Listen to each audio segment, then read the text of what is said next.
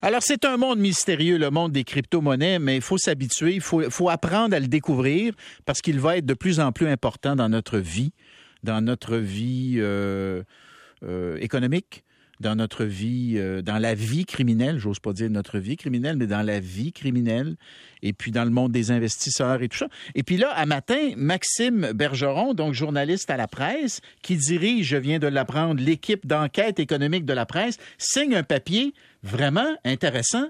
Maxime Bergeron, bonjour.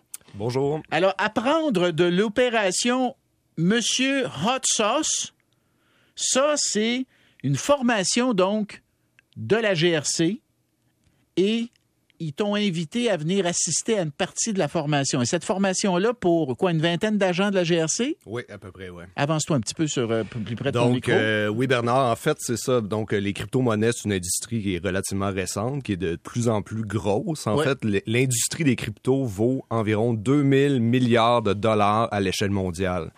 Donc, on connaît le Bitcoin, qui est la monnaie la plus connue, mais il y a des milliers d'autres, près de 20 000 monnaies, crypto-monnaies qui existent en ce moment. Donc, c'est, ça crée une frénésie euh, ab- absolument euh, incroyable là, auprès des petits investisseurs, des gros investisseurs institutionnels. Exact. Et c'est aussi un moyen qui est de plus en plus privilégié par des criminels pour faire des fraudes de toutes sortes, pour faire, pour blanchir de l'argent qui peut euh, venir du, de la vente de drogue, par exemple, sur le dark web, euh, pour blanchir de l'argent qui vient des produits la- de, de la criminalité de toutes sortes. Donc, c'est vraiment devenu un véhicule important euh, qui entre en, en- en jeu dans la criminalité. Puis là, on, on, on sent que les corps policiers commencent, enfin, euh, essaient d'être de plus en plus sérieux dans leur façon de comprendre ces, ces crypto-monnaies-là, euh, raffiner leur méthode d'enquête Voilà. et aussi essayer, lorsque c'est possible, de saisir des bitcoins ou d'autres crypto-monnaies dans le cadre, par exemple, d'une saisie de drogue.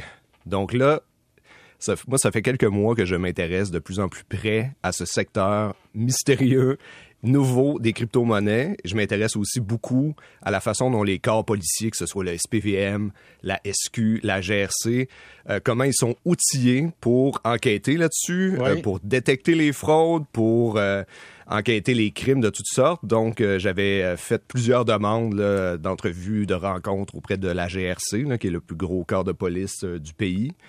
Sans trop de succès. Et là, finalement, donc, on m'a invité à ce projet pilote qu'ils ont lancé pour une vingtaine de policiers de partout au Canada. Puis en fait, c'est une formation d'une semaine qui se tient en ce moment en Ontario, où il y a toute une série de conférenciers, de policiers, d'experts qui viennent parler de différentes facettes des crypto-monnaies. Moi, j'ai assisté à environ une demi-journée de cette formation-là, puis un policier de la GRC de Toronto est venu raconter les dessous de l'enquête de Monsieur Hot Sauce. Alors, eh, raconte, c'est vraiment fascinant, là. OK, donc ça a commencé comme une enquête euh, assez classique, là, en gros, euh, assez classique, si ce n'est que le, le type en question, Monsieur Hot Sauce, c'était son pseudonyme Oui, de oui. vendeur de drogue sur le dark web. Donc c'est une espèce de, ça s'appelait Dream Market, c'est une espèce de marché virtuel qui est dans un coin obscur de- du web. Lui il vendait toutes sortes de, de drogues, fentanyl, euh, crystal meth, cocaïne, du crack et tout ça un gros revendeur, un de ceux qui était très actif. Puis eux, ça fonctionne vraiment comme, euh, euh, je sais pas, Airbnb, là, il y a des, il y a des, il y a des, euh, il y a des cotes, là. Donc, euh, si t'as 4 étoiles ou plus, t'es un bon dealer de drogue. Si t'as 4.9 étoiles sur 5, là, t'es un excellent vendeur de drogue. Lui, c'est un excellent vendeur de drogue. Et il y avait beaucoup de volume. Il expédiait des milliers de colis de drogue à travers euh, le monde entier Wow. à partir de Toronto. OK. Mais donc là, avec le, le- le dark web, les crypto-monnaies, tout ça, ça ajoute plusieurs voiles de confidentialité, d'opacité autour des transactions de drogue. Ça complique beaucoup le travail des policiers, c'est clair. Exactement. Donc là, la GRC est appelée à enquêter là-dessus. Et euh, dans le fond, ça a été un mélange, puis c'est ce qui est venu raconter cet enquêteur-là. Ça a été un mélange de bonnes vieilles techniques policières d'enquête traditionnelles qui sont la filature, la surveillance, euh, euh, comment dire, encercler de plus en plus les criminels, mais en parallèle, essayer de voir un petit peu donc quelles étaient ces transactions-là sur le web. Mais il fallait d'abord et avant tout identifier qui était euh, ce fameux monsieur Hot Sauce. Donc ils ont là, fini par le trouver? ils ont fini par le trouver après une couple de semaines. Ils ont trouvé c'est qui, ils ont encerclé sa maison, défoncé la maison, perquisition. Donc là, ils trouvent toute une panoplie de drogue de synthèse, un fusil et c'est là où l'élément techno entre en ligne de compte. Ils ont, ils ont, ils ont arrêté le gars là, dans son demi-sol, mais le gars était sur son ordinateur quand ils l'ont attrapé.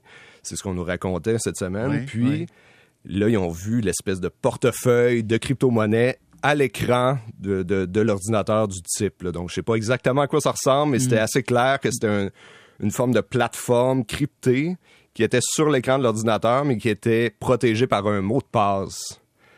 Donc là, à partir de ce moment-là, c'est ce que ce qu'on nous a raconté, puis c'était vraiment une première pour les policiers aussi. C'était en 2018. Euh, c'est que là, ils ont eu le réflexe de se dire, OK, là, il se passe de quoi avec cet ordinateur-là? Il y a visiblement, il y a des crypto-monnaies qui sont... Puis là, faut pas que l'écran se referme. Faut pas faut pas que l'ordinateur se, se referme, se, se verrouille. Donc là, il y a un des policiers qui était là, qui, qui, qui, a gossé avec la souris de l'ordinateur pendant des heures. Le temps que les collègues policiers euh, spécialisés en, en cybercriminalité arrivent. Puis pendant ce temps-là, ils, ils, sont mis à consulter d'autres collègues à Ottawa, d'autres experts en crypto pour voir, OK, qu'est-ce qu'on fait avec ça?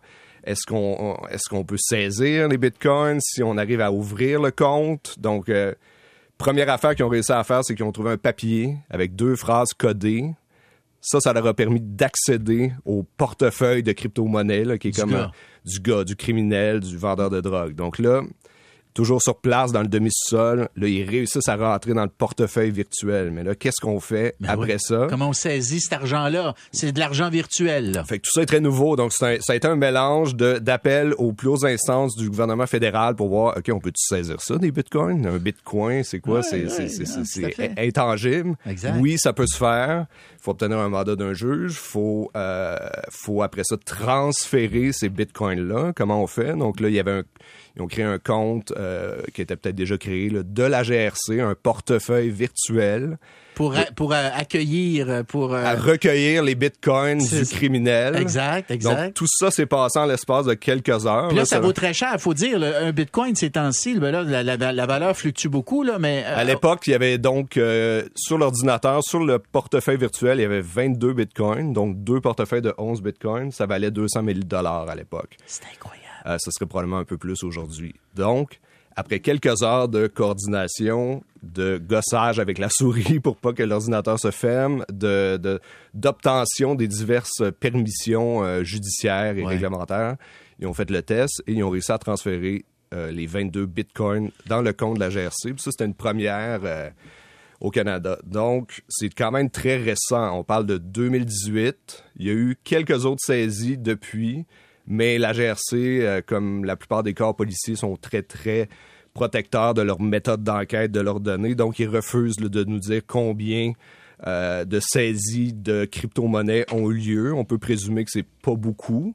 Mais il y a eu un cas il y a quelques mois à Gatineau où c'était euh, quand même une très grosse saisie. De mémoire, je crois que c'était 619 Bitcoin évalué à 35 millions de dollars. C'est un gars de Gatineau qui avait, qui avait exploité des rançongiciels. Oui. Donc ça se fait. Ça, c'est en collaboration avec le FBI.